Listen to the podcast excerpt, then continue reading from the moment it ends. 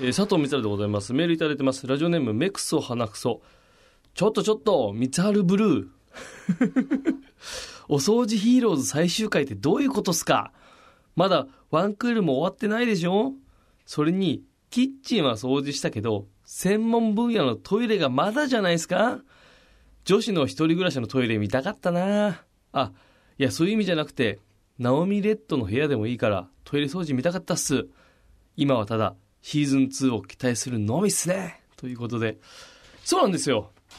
こちらで何度かお話をしたかどうかわかりませんけれども、東京 MXTV という、まあ、地上波の番組あで、お掃除ヒローズっていう番組をやってたんです。で、それが、まあ、もともとね、全10回っていうことだったんで、佐藤光晴の、おそらくこの芸歴15年目にして、初地上波のレギュラーテレビ番組だったんです。そもそもは、まあそういうメルカリさんっていうですね、えーアプリの、アプリ、えっとあれなんて言えばいいんだろうな、こう、物をこう、売ったりするような、あの、サイトの会社さんが今、今はまあ割と有名な会社さんの一社提供の番組で、で、お掃除をこうしつつ、部屋にあるいらないものを捨てるんじゃなくて、それをメルカリでこう売って、現金にして、その現金でさらに新しいもの買っちゃいましょうっていう、まあ番組なわけですよ、大枠が。だからその前段階なんですね、掃除っていうのは。で、渡辺直美のお掃除ヒーローズっていう番組で、渡辺直美ちゃんがメインの番組なんですよ。で、渡辺直美ちゃんは、部屋がめちゃくちゃ汚い。まずその時点で、あの、いろいろおかしいんだけど。まあ、リーダー。で、レッド。で、三春ブルー。私、佐藤三春が、まあ、えーお掃除、水回りサイエンティストなんていうキャッチフレーズでやってるんですよ。で、あとは、えっと、ゲッターズ飯田さんの弟子の、プリディアス、プリアディスだったかなレーナさんっていう、まあ、女の人。あの、ゲッターズ飯田さんがこうつけてる仮面みたいなやつあるでしょあれがピンク色のやつで、一番弟子だっつってつけてんね。で、あれ外してるのかな？普段。よく知んないけど、もう普通にめちゃくちゃ綺麗な人なの。で、どうやら聞いたらなんか前そういうモデルだかなんだかをしてたんですって。あのさ、あの、まあ、芸人もそうなんだけど、なんか芸歴を重ねていって、どっかのタイミングで、占いとかに流れていく人って一定数いるね。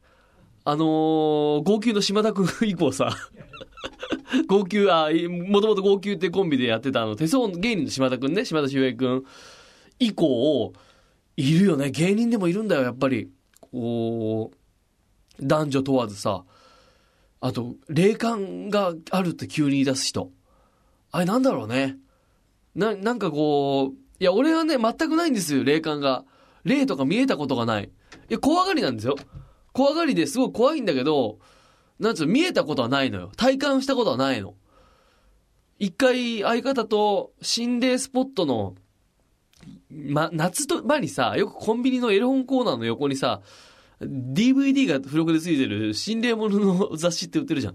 あれの DVD のロケに、経歴3年目か4年目ぐらいの時に行かしてもらったことがあるんだけど、で、そんなんでロケに行った時も、俺は全く霊感がなくて、で、うちの相方の騎士っていうあの、ね、ジャック・バワーの方ですよ。ジャック・バワーの方っていうのもおかしいな。その騎士が、あいつも霊感がないっていう、基本的にそういうことをうさんくさいと思っているやつだから。で、なんかあの、めちゃくちゃ怖い吹き上げトンネルっていう、なんか秋川だか八王子の方だかにあるトンネルに行ってみようっつって、で、カメラ、こう回ってるわけさ。で、行ってみたいと思いますっつって、これカメラ回ってるし DVD だし、多少なんかが起きないと嫌だな、でも、霊感ないのにやんのも嘘だしなって思いながら歩いてたらさ、で、騎士もそうなのよ。何もこう感じないって言ってて、そういうのをちょっとバカにしちゃってるような男だからさ、あの、仕事に二人で行く前にさ、これどう、どうして何も起きなかったのみたいな。でも嘘をつくのはやめようぜとか言ってたらさ、そのロケに行って、そのトンネルに入ってトンネルから帰ってくる時にさ、騎士だけ歩くペースがいきなり落ちるわけよ。で、ど、どうした？っつったら、おい、マジかよつって。ど、ど、ど、どうした？くそ体の左半分が動かないっつって。いやいや、あの、岸さんと。いや、いいよ、そういうのと。なんかその、いや、いや、わかるわかるわかる。そのなんか盛り上げ、盛り上げようとしてくれてるのわかるから、うん、まあまあいいよいいよいいよ、つって。あ、行こうよ、つって。佐藤頼む肩貸してくれよ肩貸してくれよあのー、もうあれですよ。あの、免許がないの時の舘ひろしさんの反抗してくれよのテンションで。肩貸してくれよっつって。で、で、珍しいんだよ。あの、騎士が俺の肩を借りるっていうのは、基本的に、あの、俺のこと頼りたくないで、あの、15年やってきてるから、まあ、その時3年目だけど。で、ね？うん、そんな感じなのよ。で、これ、どう、どうなんだろう。だまあ、ただ抜群の演技力ではあるなと思いながら、で、肩を貸しててさ。で、まあ、カメラさん的にはチャンスよ。ディレクター的には。で、すごい撮って。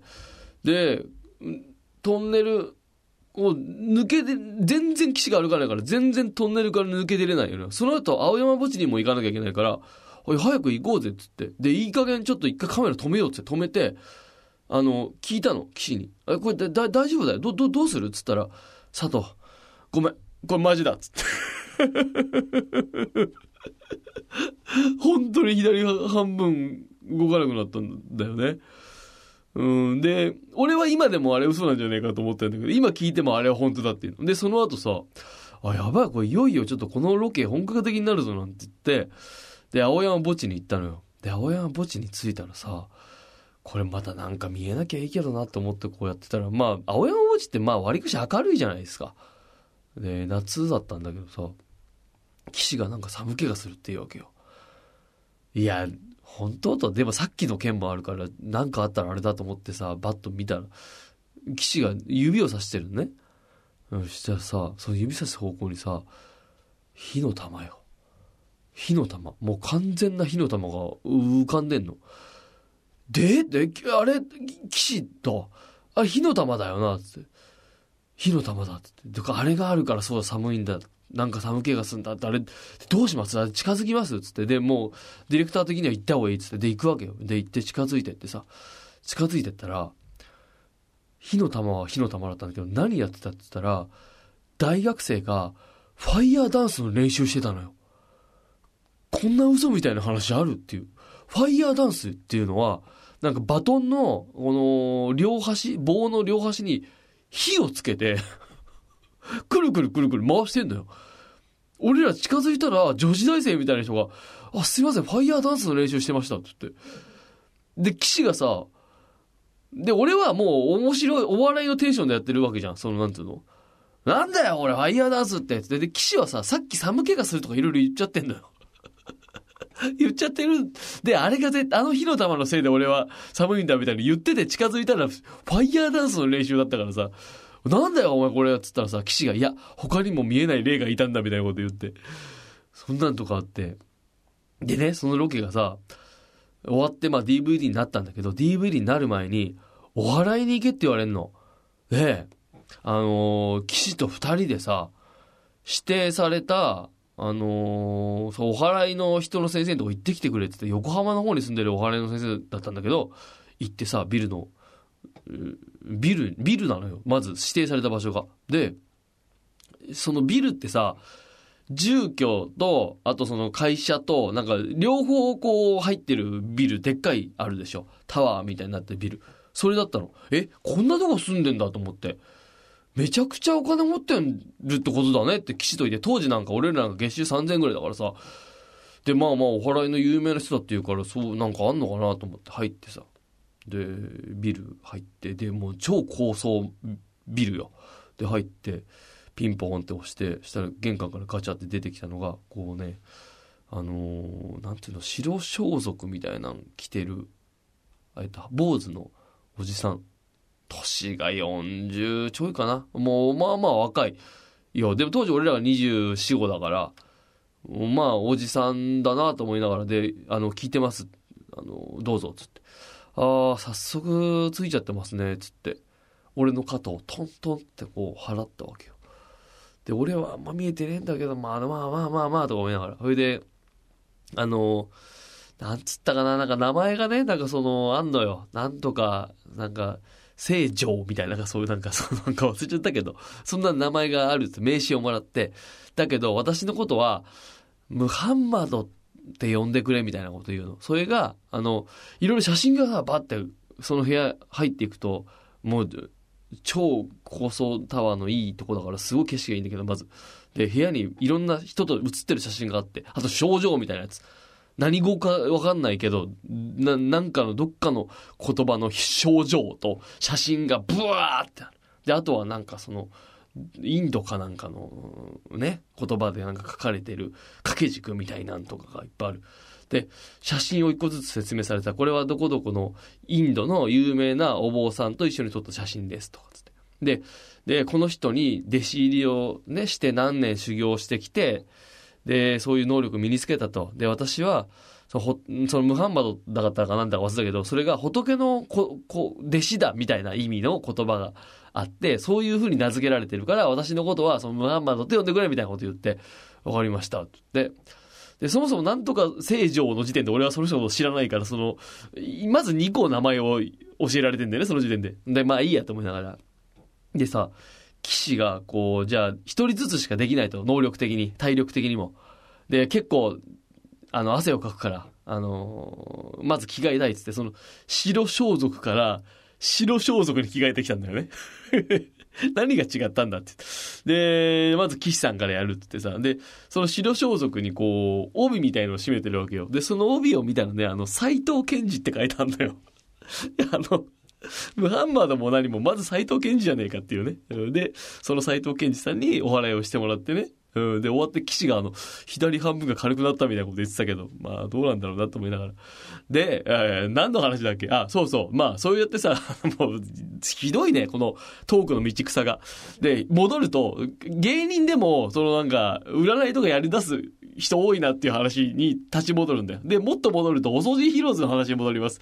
2、3個食ったね、道草を。全部今戻って、やっと戻ってきた地図のところに。お掃除ヒーローズは、そのプリディアス・レイナさんと、で、僕と、渡辺直美ちゃんと3人でやってた番組で、で、レギュラー番組っていうことで全10回っていう話だったん。で、1日4本撮りなわけですよ。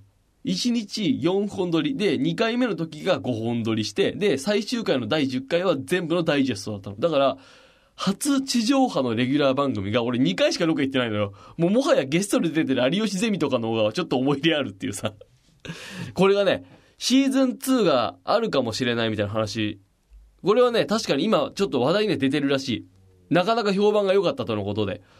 このでもロケが大変だったのは、要はお掃除物ってビフォーアフターが大事なんですよ。トイレ掃除だってそうですよ。汚いものが綺麗になったからすごいねってなる。で、お掃除術をこう展開していくんだけど、この番組は、お掃除は、あの、お掃除ヒーローズっていうタイトルですけども、そんなにメインじゃない。ね要はメルカリさんで物を売りますよっていうことがメインになってくるから、いろんな芸能人のお宅行きましたよ。ゲンキングさん、筧美和子ちゃん、うん、ね。バッドボーイズの佐田さんとか行ったけど、基本的に全員の家が、家がめちゃくちゃ綺麗。これは難しかった やっぱさ、汚く、あ、他の有吉ゼミとか行くときやっぱその、掃除できない人のとこ行ったりとかするから、なんかね、掃除するとこが山ほどあっていいんだけど、今回は大変だったね。で、しかも当然ロケハンなんかも行けないから行ってみて、ディレクターさんに家ちょっと見てくださいっつって見てみて、本当に一個もないんだから、掃除するとこなんて。で、トイレ掃除に関しては、あのね、現場ではややしてんだけど、やっぱトイレって映しにくいんだってね。これ他の番組のロケでもそうですけど、基本的にはやっぱりその、ビフォーの方が映せないんだって。あんまり。やっぱここにびっしりモザイクがついてますわ。映せないじゃん。何回かロケでね、それこそはなまるマーケットだ、あさイチだとかいろんなとこで行かしてもらったけどトイレ掃除。難しいらしい。うん、だからもしかしたらお掃除ヒーローズにおいてもシーズン2があったとしてもトイレは掃除しないのかもしれないな。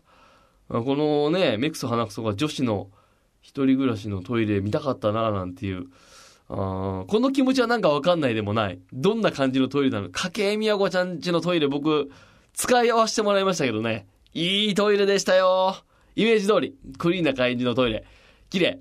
うーん、あれはでもちょっとな、俺の視覚の思い出として、この、なんていうのかな、皆さんにこう、この俺のイメージを全部バッとお伝えしたいぐらいなんですけど、そこはやっぱね、あのプライベートなとこですからね。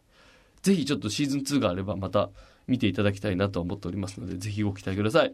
さあ、というわけで番組に参りましょう。